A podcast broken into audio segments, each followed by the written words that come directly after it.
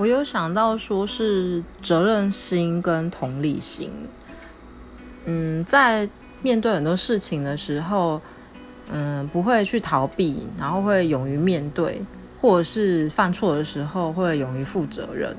我觉得这个特质还蛮重要的，不论是男孩子或女孩子。然后同理心的话，是我觉得在呃沟通的时候，双方就是